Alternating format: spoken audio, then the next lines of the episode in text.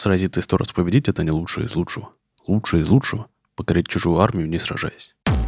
Хабр. Хабр Weekly. Всем привет! Это подкаст Хабр Weekly, номер 32. А, Тут мы обсуждаем главные новости недели и классные посты на Хабре. В студии Вань Звягин, я главред. Далее Ролиеров, менеджер Хабр карьеры.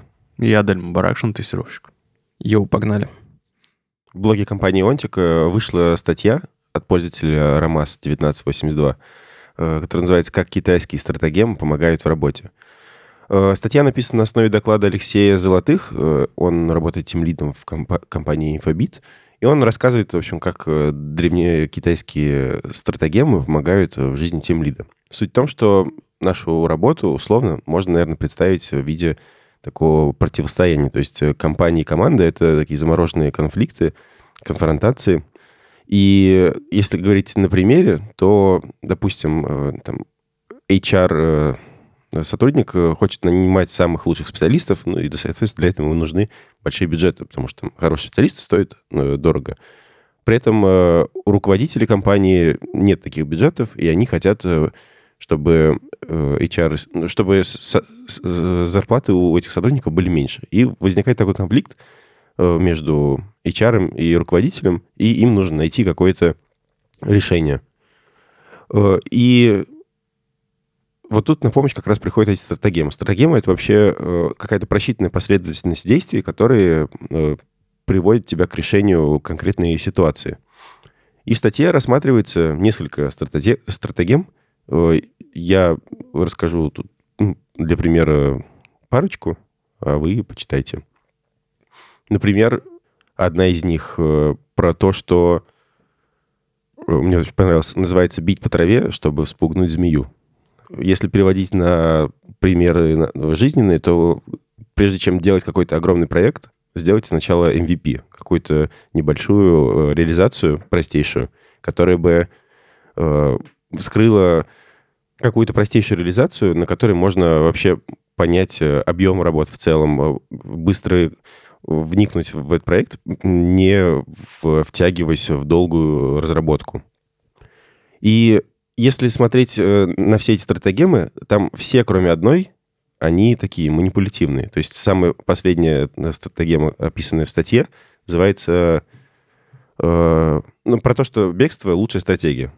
То, что когда ты уходишь от проблемы, э, не всегда это означает, что ты как бы проигрываешь. Ты уходишь, но потом ты можешь вернуться и решить э, какую-то проблему. Вот. И описанные там э, стратегемы, они манипулятивные. Например, э, э, как- какая... Сейчас пример манипулятивной стратегемы.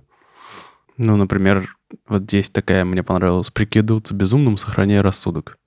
Она, суть ее заключается в том, что ты, например, прикидываешься, что ты ничего не понимаешь в, в этом вопросе, и заставляешь тем самым собеседника а- объяснять тебе то, что он сделал, грубо говоря. И если ты как бы искренне веришь, что то, что он сделал, не совсем правильно, то этим, этой манипуляцией можно до- как бы довести человека до того, чтобы он тоже как бы начал... Вот он про- проговаривает, и в процессе проговаривания начал понимать, что действительно есть какие-то проблемы. Ну вот, манипулятивная стратегема. Но мне нравится другая. Она просто классно называется. Заманить на крышу и убрать лестницу. Это в целом очень популярная, видимо, механика, да. Можешь пояснить? Это э, здесь пример приводится ситуация, когда есть какая-то висящая задача, по которой никто не знает никаких конкретных сроков, и постоянно, но она в целом довольно важная. И постоянно спрашивают, мол, когда будет готово, там, когда, когда, когда, и никто не может ответить. И суть в том, что надо взять разработчиков, сказать им, вот у вас вот эта задача, Скажите, нужна, когда нужна позавчера. И все, и другие задачи просто не принимаются. И, собственно, пока они не сделают, они не могут заняться ничем другим. Вот. Там есть нюанс. Их просят сказать, когда они сделают, и они, собственно, дают этот дедлайн. Ну да. Ну, то есть они говорят, давайте выкинем все, что не нужно, давайте ее максимально упростим. 1 октября. Ну, Но типа, оно- да. И выхода нет. Да. Вот. Знаете что? Мне кажется, что Вот это слово манипуляция, оно несет такой типа негативный оттенок. Но на самом деле э, ничего такого страшного в таком подходе нет. И более того, я уверен, что мы по жизни, э, в общем, почти в каждом своем действии в той или иной степени манипулируем другими людьми. Я к тому, что э, человек в целом такая штука, которая заранее просчитывает результат, типа прогнозирует. А, а раз так, ну, то есть рассчитывает на какой-то результат, а раз так, получается, что что бы мы ни говорили, наша нейросетка, ну, то есть выбирает такой вариант подходящий, чтобы этого результата достичь. А вот и единственная разница в том, что это либо на интуиции, когда непонятно, что внутри нейросетки происходит, либо вот э, такой точный расчет. Вот и вся разница. Мгм. Ну, мне кажется, что вообще взаимоотношения людей в команде, оно как бы зависит на э, уважении и компромиссах. Вот. Ну да. Как бы мне как тестировщику часто приходится бодаться, ну, без лишних упорств Мгм. с разработчиками. А вот, кстати, хотел у тебя спросить. В этой же статье есть пример, э, собственно, конфронтации типа а, между тестировщиками э, и разрабами. Э, И, типа, главная цель разрабов — достичь качества, типа, но при Нет. этом пример такой странный — найти много ошибок. Нет, это... Это ты сказал, ты оговорился, это главная цель тестировщиков. О, да-да-да, прости. Собственно, главная цель QA э, — найти максимальное количество ошибок, то есть, э, типа, достичь качества. Но мне кажется, здесь есть вот как раз нюанс. Я не Зна- согласен с этим утверждением. Вот да, Цель QA не находить баги. Цель QA Сделать- сделать, качественный продукт. да. Ну, то есть, Но, Все но баги найти KPI, нельзя. Формально KPI получается типа количество багов, но ведь нет. ну нет, нет. Я не вот согласен. тут э, автор, мне кажется, не, не вполне прав. Но это просто, мне кажется, не совсем удачный пример. А так, в целом, есть, э, безусловно, какие-то ситуации, в которых э, тебе приходится настаивать на том, что вот, например, этот баг, он важнее, чем кажется разработчику. Мгм. Ну, это другое. Ну да, главная цель разработчиков побыстрее выпустить продукт. Да, да. Ну окей. Ну, не знаю, у нас нету таких прям конфронтаций. Мне кажется, у нас просто реально доверительные отношения с разрабами, и мы в целом все друг друга прекрасно понимаем, поэтому никаких конфронтаций в прямом смысле этого слова нет. Э, Что я хотел сказать про манипуляции, про то, что э, почему они вообще могут возникнуть. То есть у меня пос- последнее время я э, размышляю вот э, о этой дилемме, то, что почему могут, во-первых, возникнуть манипуляции. Например, я хочу э, решить э, там какую-то свою задачу, я прихожу к человеку, с ним спокойно пытаюсь это объяснить, но при этом возникает какое-то сопротивление со стороны человека, и оно не всегда там профессионально. Это связано, возможно, с его личными какими-то там качествами, что его эго уязвили, что я там пришел к нему с этой задачей и обращаю внимание на какую-то проблему, э, которая там, может быть, от него зависит. И не возникает какого-то конструктивного диалога. То есть э, получается такая напряженная беседа. И ты поэтому, ну, ты делаешь раз попытку, два попытку, у тебя не получается решить задачу с помощью какого-то прямого диалога, и тут ты прибегаешь к манипуляциям, строишь разные вот эти вот стратегемы, какую-то последовательность действий, чтобы решить свою задачу в обход, э, в обход обсуждения этой задачи вот с этим человеком. В одной компании у меня э, был такой опыт э, э, страте- стратегем, использования стратегем. Вот. И Тебе настолько сильно понравилось это слово, да? я вчера только узнал, как это называется, оказывается. Да, кстати, мы еще ни разу не сказали, стратегема — это просчитанная последовательность действий, направленная на решение конкретной задачи. Я вначале сказал, но повторение мать чтения. Да? Сорян, блин, я... Да, ну и чего? Вот. И я, я хотел бы прийти к тому, чтобы все какие-то п- конфликты, э, проблемы решались с помощью какого-то от- прямого доверительного диалога, когда вы не строите вот эти вот манипулятивные какие-то схемы. И...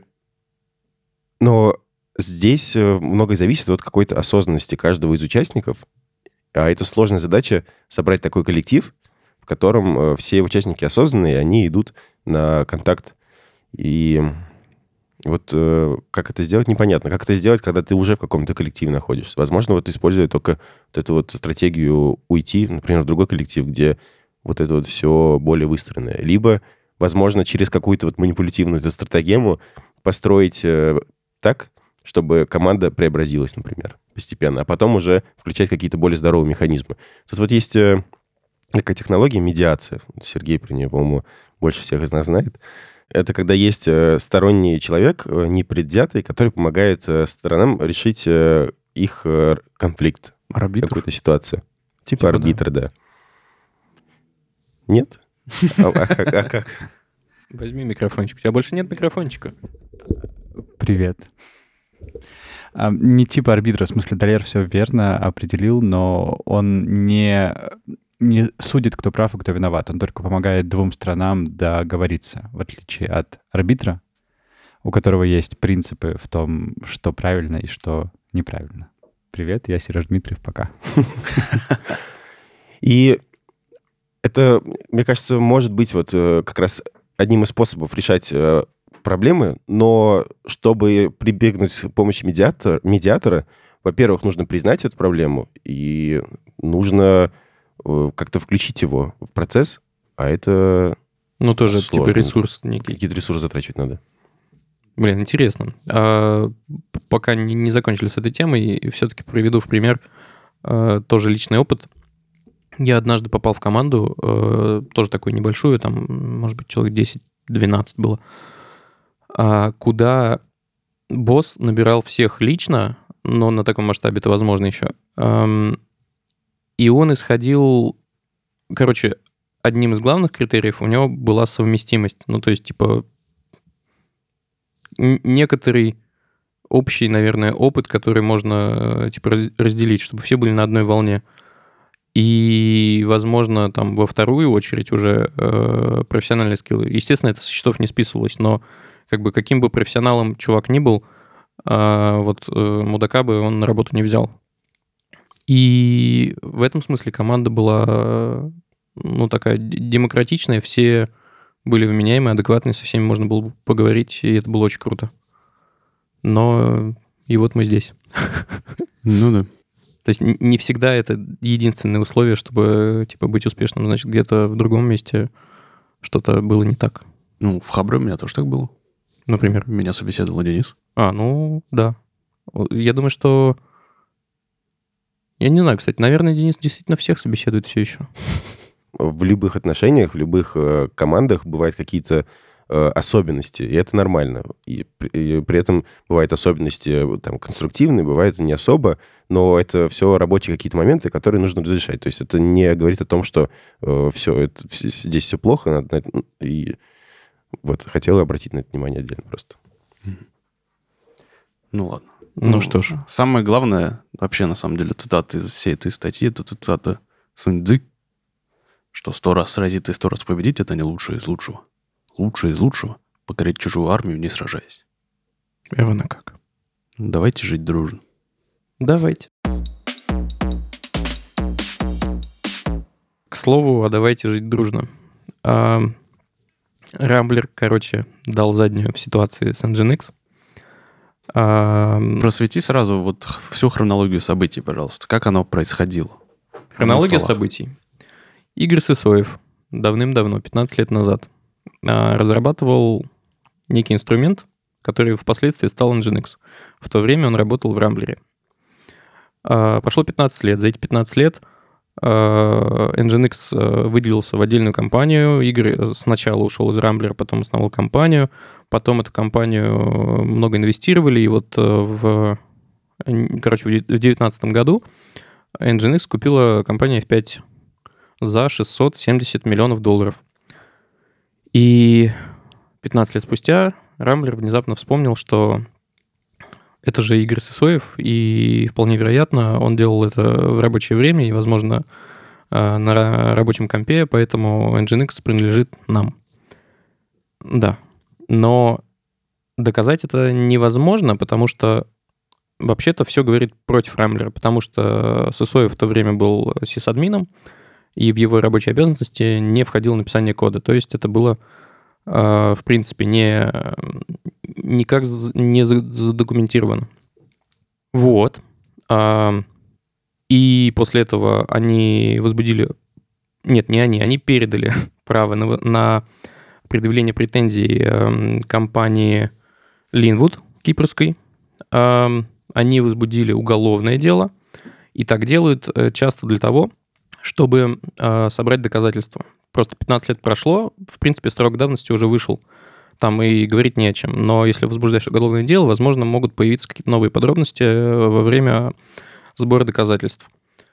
Э, Но поднялся, короче, такой хайп в, в интернете, и все стали горой э, за Nginx, что э, Герман Греф, э, товарищ из Сбербанка, а Сбербанк недавно стал э, крупным акционером Rambler Group, сказал, ребята, внеочередное заседание совета директоров, давайте решать вопросик.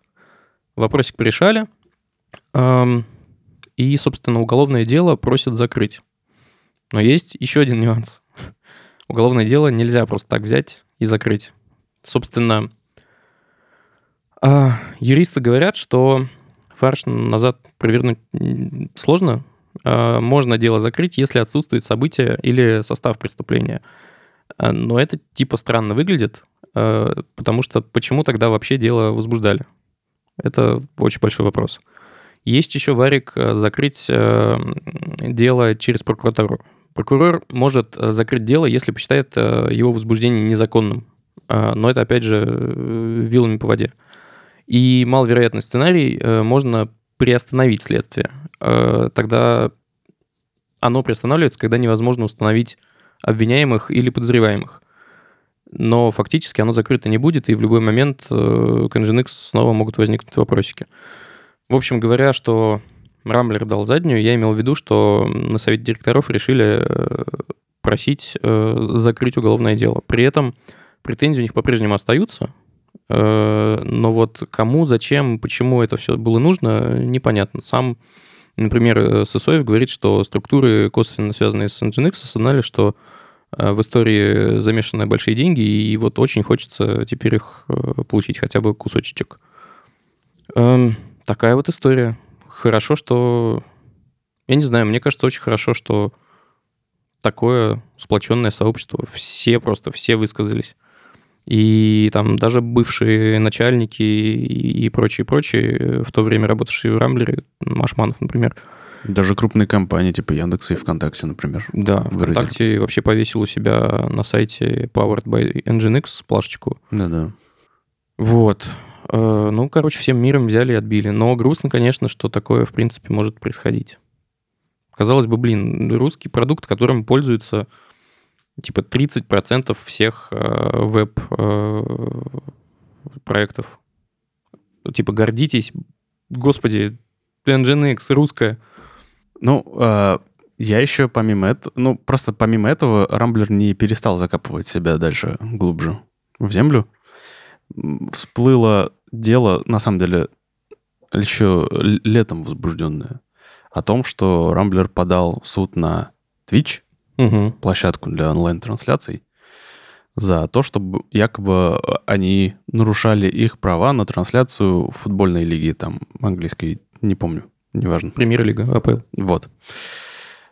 И довольно глупо поступили, потому что они зафиксировали якобы там три, то ли 36, то ли там еще сколько-то тысяч нарушений, и просто на каждое нарушение предъявили максимально возможный штраф по 5 миллионов рублей. Получилась баснословная сумма в 180 миллиардов рублей. Миллионов. Миллиардов. Миллиардов. 2,8 миллиарда долларов суммарно О, получилось. господи, я что-то всю дорогу думал, 100, 180 миллионов. Для меня это Миллиардов. тоже много. Это, да, и это много, а они миллиарды попросили. И произошла забавная ситуация. э, Сразу три, э, ну, буквально они в течение дня три раза переобулись. Сначала поступила вот вообще вот эта новость о том, что они подали на них в суд. Ну, это было на самом деле давно. Просто Все вспомнили всплыло, этом, да, на фоне. Потом они заявили, что э, вступили в переговоры Мгм. с администрацией Твича. А потом администрация Твича сказала, ни в какие переговоры с нами никто не вступал. И еще и немножко они- за- зашквара потом, и, да. и Twitch э, в итоге выдали им какие-то там инструменты для того, чтобы они могли блокировать транс- неугодные рамблеру трансляции. И все, типа на этом весь вопрос порешали. Никаких денег никто никому не дает. Все. еще же история и с матчем ТВ.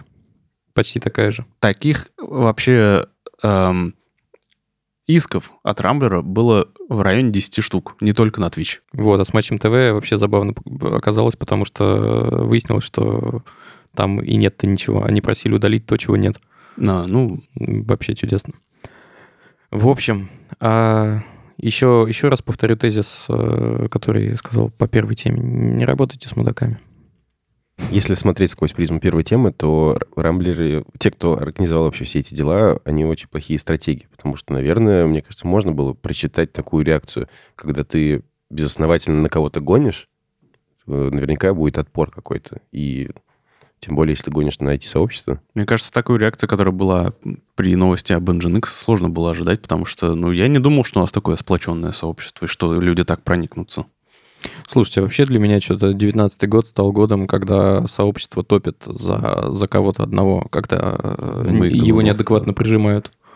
Э, Так получилось, э, окей, не, не, не про IT, но тем не менее с Голуновым, как бы и даже после этого были же плакатики «Я, мы, Nginx». Да-да-да. Как бы. Вот, это интересный, наверное, прецедент с точки зрения вообще общества. Так, кстати говоря, по поводу вот всей этой истории с Nginx, э, еще одна статья прикольная вышла от э, юристов из компании Telex э, о том, как программисту защитить свой пет-проект, э, который, наверное, я думаю, делают очень многие. Ну да. По моим там субъективным ощущениям, точно. Ты же проводил какой-то опрос. Еще не проводил, очень хочу провести. Наверное, это будет уже на следующей неделе. Вот тогда и выясним. Короче говоря, пять простых правил, которым э, ребята советуют следовать. Э, Первое. Главное, зафиксируйте круг обязанностей на работе документально. Вот как в случае с Сосоевым, если он сисадмин, и в его обязанности не входит написание кода, это, в принципе, уже э, достаточное основание для того, чтобы себя, ну, короче, чувствовать в безопасности, вот если ты что-то пишешь а, какой-то другой проект. Э, Классно сообщать компании о том, что ты что-то разрабатываешь, и как бы совсем идеально, если ты некоторого согласия в этом вопросе достиг. Опять же, лучше все фиксировать документально. Третье. Не нужно использовать код своего проекта в рабочих целях. Э, Вот это часто так бывает, что кто-то пишет э, некий инструмент, который потом помогает в работе. Но я думаю, что, опять же, лучше это все документально проводить эм, и не, не- не просто такого внедрять, а говорить, что вот это отдельно, а работа отдельно, и это типа внешний инструмент. Далее. Ам, не храните код на рабочей машине, и вообще, наверное, это уже от, от меня дом- домысел и здравый смысл. Не нужно на рабочей машине что-то э, стороннее разрабатывать. Эм, Либо, опять же, документально заверьте, что рабочую машину можно использовать в личных целях. Вот. А, И лучше вообще храните код за пределами страны, потому что вот опять же есть такая история, что в московский офис э, полиция может легко с обыском прийти и изъять все, а как бы если у тебя данные хранятся на серваке в Великобритании, ну как они придут?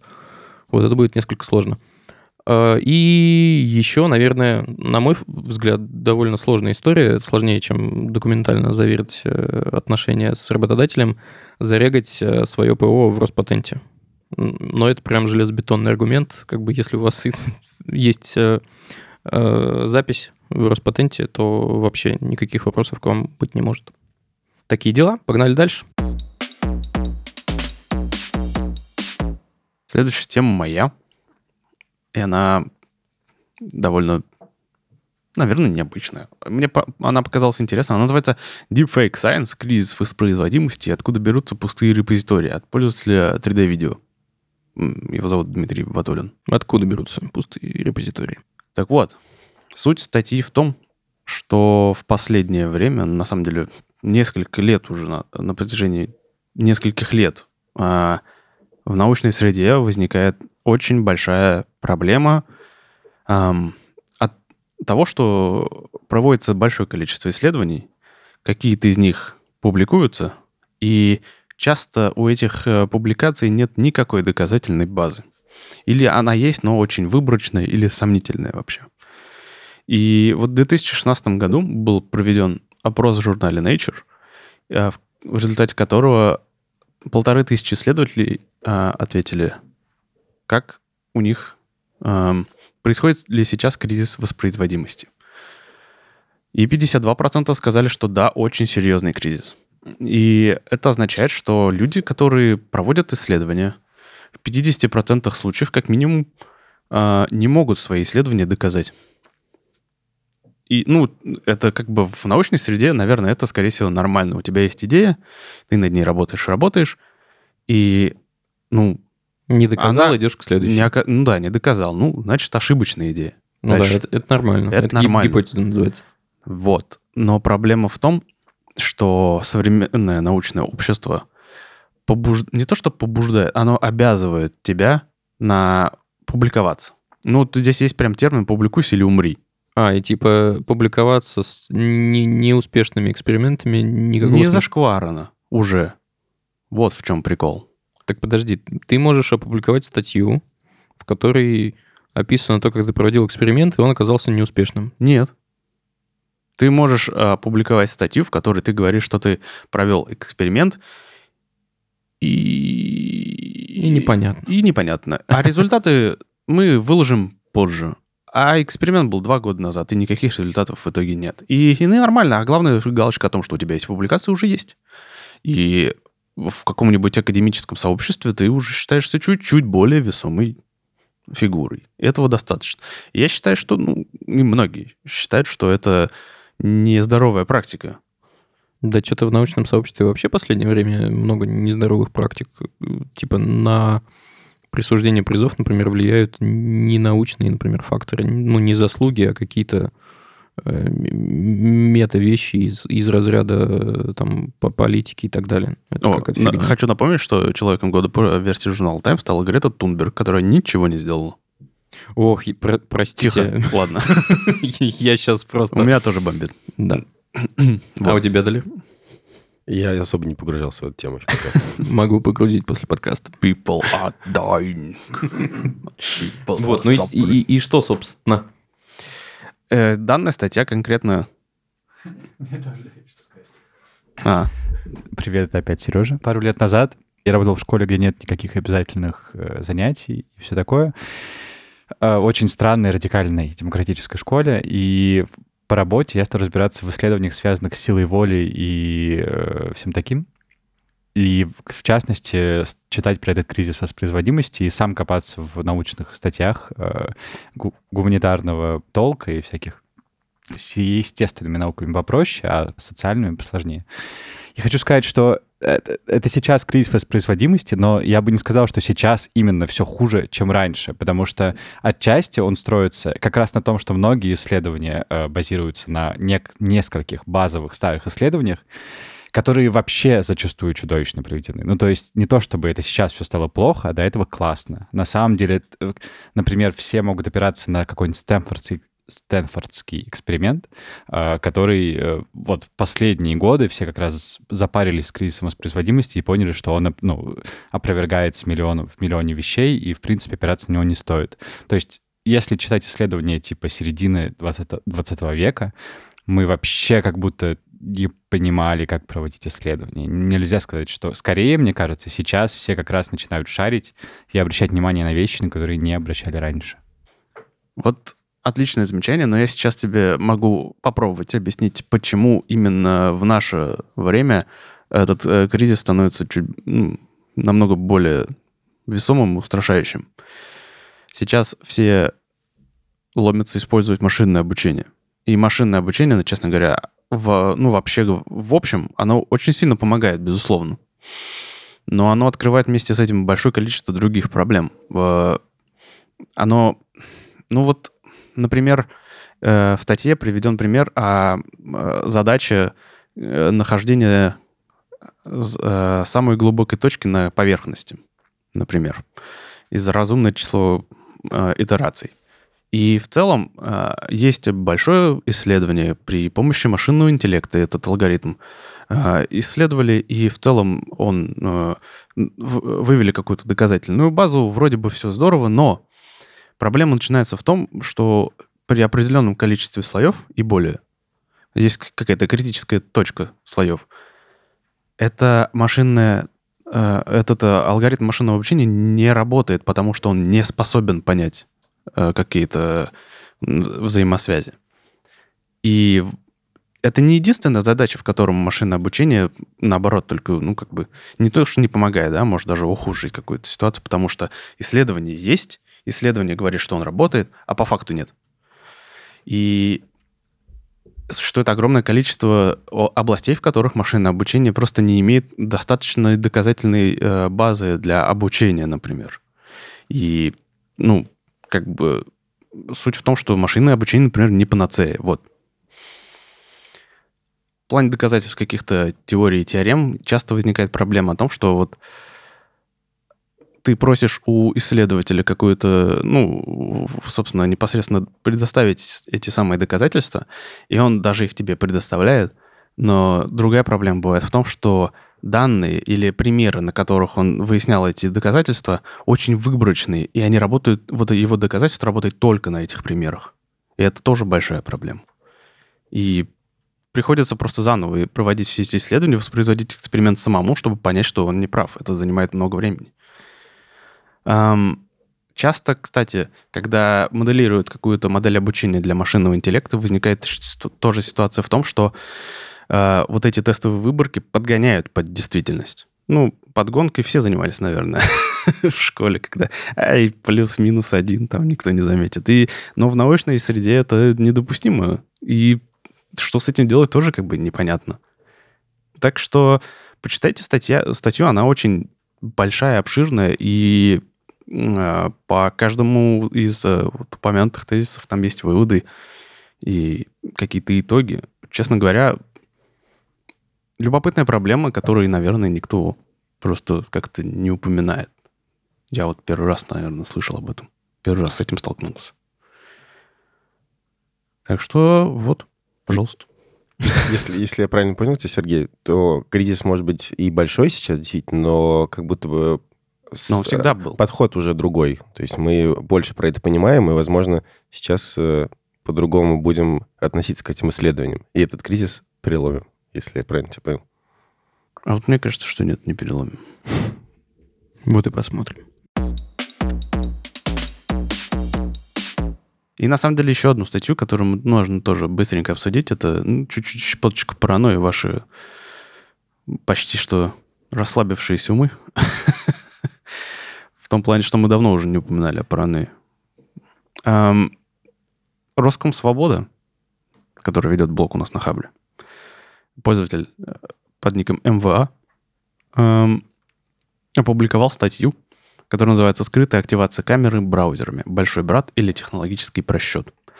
И суть этой статьи в том, что к ним в Роском Свободу прислали видео, в котором э, на телефоне, который э, имеет селфи-камеру в виде выезжающего блока, да, вот нов- в новых телефонах есть же такие? Ну да.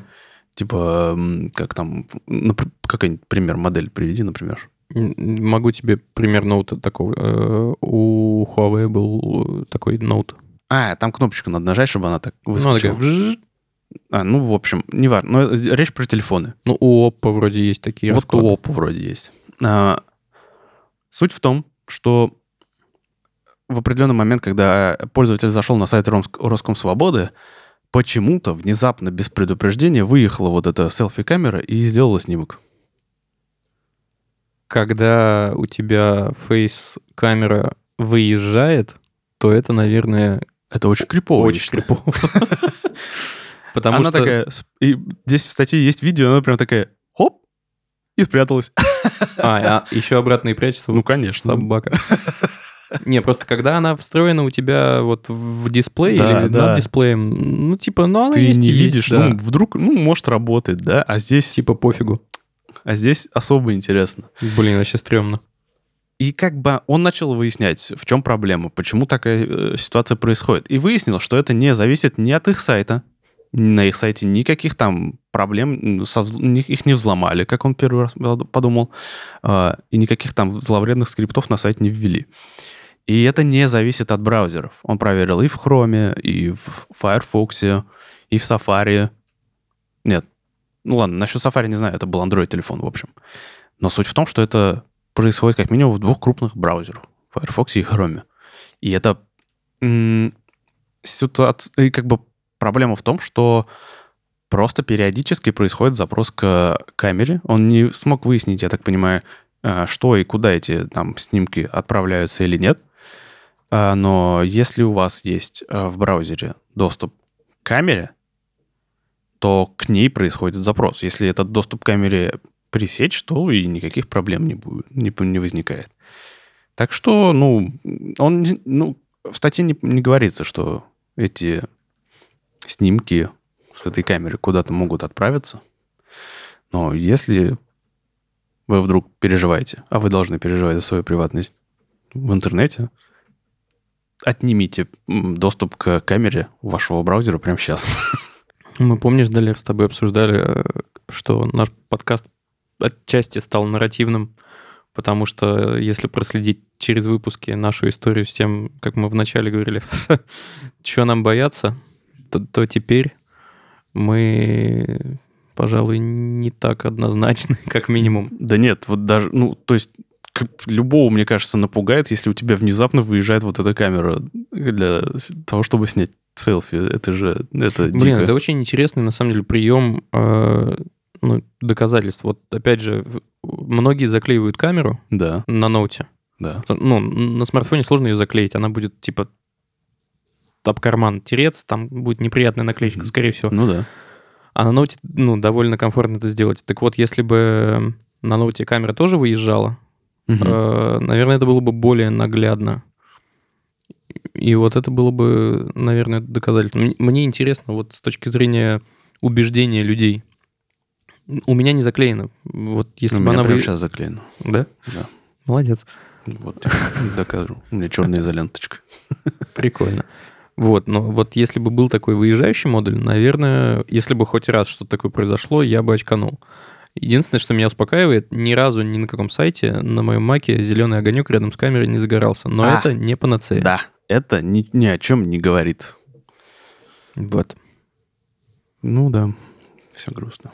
Короче, э, а давайте, кстати, проведем опросик где-нибудь, во-первых, в нашем чатике, во-вторых, где-нибудь э, ВКонтакте Хабра.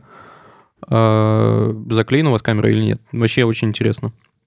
И если успеем, то в описании подкаста сразу и поделимся результатами. Супер кайф. Также мне было бы интересно узнать, например, действительно ли помогли вам наши подкасты как-то более э, ответственно относиться к своей безопасности в интернете, как вот, например, Ваня и Далеру. Мне было бы приятно узнать, что наше дело помогает как бы повышать интернет-грамотность. Вот. Да, если хотя бы один человек что-то изменил, это уже прям достижение. Кайф. Вот. И у нас пришло время нашей постоянной рубрики. Могли бы обсудить, но не обсудили. На фоне всей этой истории с Nginx и Рамблером я хотел бы еще упомянуть про статью, а, которая называется «Я, мы, не iHor хостинг» или «Как плюнуть в лицо отрасли». Честно говоря, довольно тоже противоречивая статья, потому что iHor хостинг — это хостинг для сайтов, которым пользуется довольно большое количество клиентов, и сейчас там происходит натурально бандитский Петербург какой-то, потому что два владельца бизнеса не поделили его и тупо вырубают рубильники, и множество сайтов, которые хостились на этом хостинге, не работают. И обман, ну, как бы а, вредят клиентам. И, честно говоря, вся эта ситуация довольно печальная. И в этой статье о ней рассказывается. Вторая статья — это Хабра рейтинг 2019. Это статистика и рейтинг авторов за 2019 год. Там же еще есть статистика и рейтинг постов ну, соседним, скажем так, э, ну, от этого же пользователя. Просто любопытные цифры.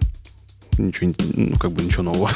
И третий пост — это процессоры Intel выплевывают приватный ключ, если поиграть с напряжением. Ну, процессоры Intel просто как продолжают вот эти линейку взломов, э, уязвимости, вернее. Помимо спектра Meltdown, теперь можно удаленно запустить, изменить напряжение на чипе и получить приватный код, который на этом чипе закодирован. Ну, Intel никогда не меняется. Ну, на этом все. Подписывайтесь на нас Что ты за упокой, всех блин. каналах. Я не знаю, что ты как-то... это- Да не, Далер вообще не участвует. Ты- у тебя нет никаких заявлений, об- об- об- а, объявлений или еще что-нибудь? Самое время. Что-нибудь новое. Я принял решение в 2020 году высыпаться. Например. Волевое. Да, но если говорить про подкаст, а что у нас новенького? Не, ладно, это вырежем, давайте, пожалуйста. Меня просто врасплох застал. Хочешь, ты- когда говорят, у тебя есть какие-нибудь заявления? Ты такой, конечно, у меня есть заявление. Тебе сказать, что ли, нечего? Вот, я начинаю придумывать. Ну, ладно. Безусловно, стоит подписаться на нас э, везде, где вы нас слушаете, поставить оценки и прокомментировать. А, спасибо большое за ваши э, отзывы в э, iTunes. Очень приятно их читать Да, и полезно. бальзам на сердце наше. А, собственно, да, заклеивайте камеры, будьте котиками, э, если кого-то обижают, э, защищайте его. Хороших выходных и посмотрите «Звездные войны». Чмоки. Пока. Пока. Не смотрите «Звездные войны». Почему? Хабр. Хабр Weekly.